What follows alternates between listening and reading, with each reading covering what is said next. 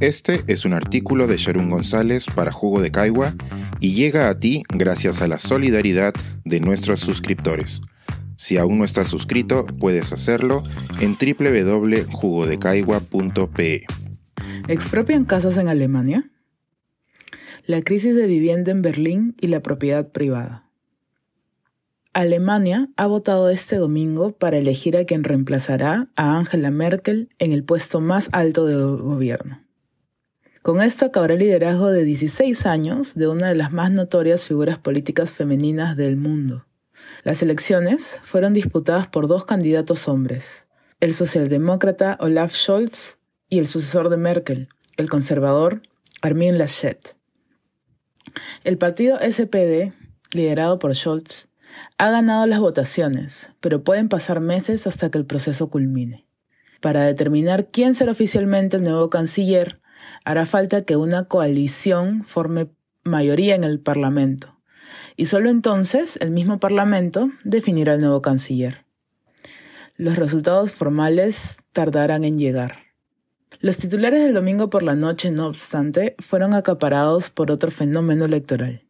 Resulta que más de la mitad de los berlinenses está de acuerdo con expropiar las viviendas de aquellos dueños de más de 3.000 propiedades. Mediante un referéndum no vinculante, el 56.4% de votantes apoyó la propuesta de que las autoridades de la capital confiscaran más de 200.000 casas y departamentos. Luego del domingo, es evidente que un cambio estructural y radical sobre el acceso a la vivienda podría gestarse en Alemania.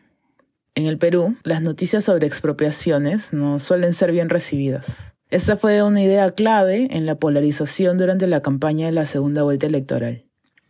Hasta TikTokers alertaban de la posible expropiación de celulares y computadoras, dependiendo de quién resultara presidente. Declaraciones recientes han reavivado esos miedos y creado nuevos, de modo que el contexto alemán suscita preguntas. ¿Es así que funcionan las expropiaciones? Basta con que la ciudadanía vote a favor para que las casas de alguien pasen a ser propiedad pública. De acuerdo con datos del 2017, el 48.6% de los alemanes rentan sus viviendas. En España, menos de la mitad de personas, 22.9%, vive en esa misma condición. El acceso a la vivienda se ha convertido en un tema crítico en las últimas décadas uno de los países más ricos de Europa, Alemania, mantiene tasas bajas de propiedad y la mayoría de inmuebles pertenecen a pocas empresas privadas que se dedican al alquiler. Recientemente se ha notado un alza en la renta. Incluso antes de la crisis sanitaria mundial, el alquiler había aumentado en más de 50% en nueve ciudades alemanas desde el 2005. Eurostat, la base de datos de la Unión Europea, revela que el 13.9% de hogares alemanes gastan más del 40% de sus ingresos en vivienda. La cifra es alarmante comparada con la de países europeos con ingresos mucho menores, como Portugal.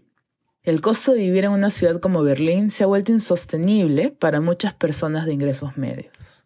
El referéndum que tuvo lugar el domingo ha sido producto de las acciones organizadas de ese mismo grupo de ciudadanos. El primer paso de la iniciativa fue recolectar 175.000 firmas. Es decir, han sido las y los berlinenses quienes han planteado la pregunta a la población en general.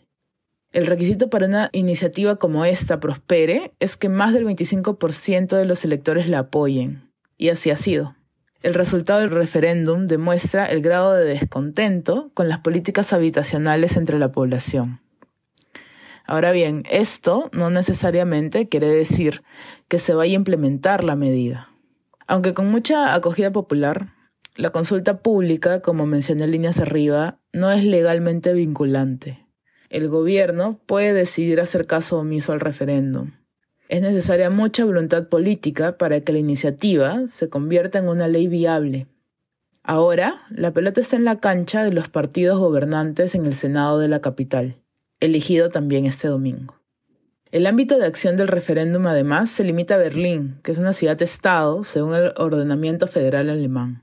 Como tal, tiene sus propias leyes que rigen únicamente en su territorio. La coalición mayoritaria en el gobierno está conformada por los partidos SPD, la izquierda y los verdes. El primero es el más fuerte de la coalición, y se coloca en contra de la expropiación de las viviendas. No será una negociación fácil. Por otro lado, la iniciativa ciudadana enfrenta retos jurídicos.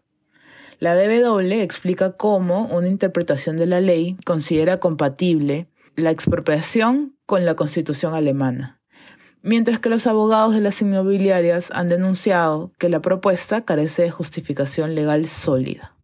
El problema de fondo es la especulación inmobiliaria, que ha sido paliada de distintas maneras con anterioridad. En el 2015 fue aprobada una norma que pretendía frenar el alza del costo de los alquileres. Esta ley se propuso limitar la subida de contratos nuevos al 10% del alquiler medio de la zona en la que se encontraba la vivienda. Eso hace pensar que las tensiones actuales podrían aliviarse, en cierta forma, con medidas menos radicales que la expropiación. Las votaciones de este fin de semana han traído consigo más incertidumbres que certezas.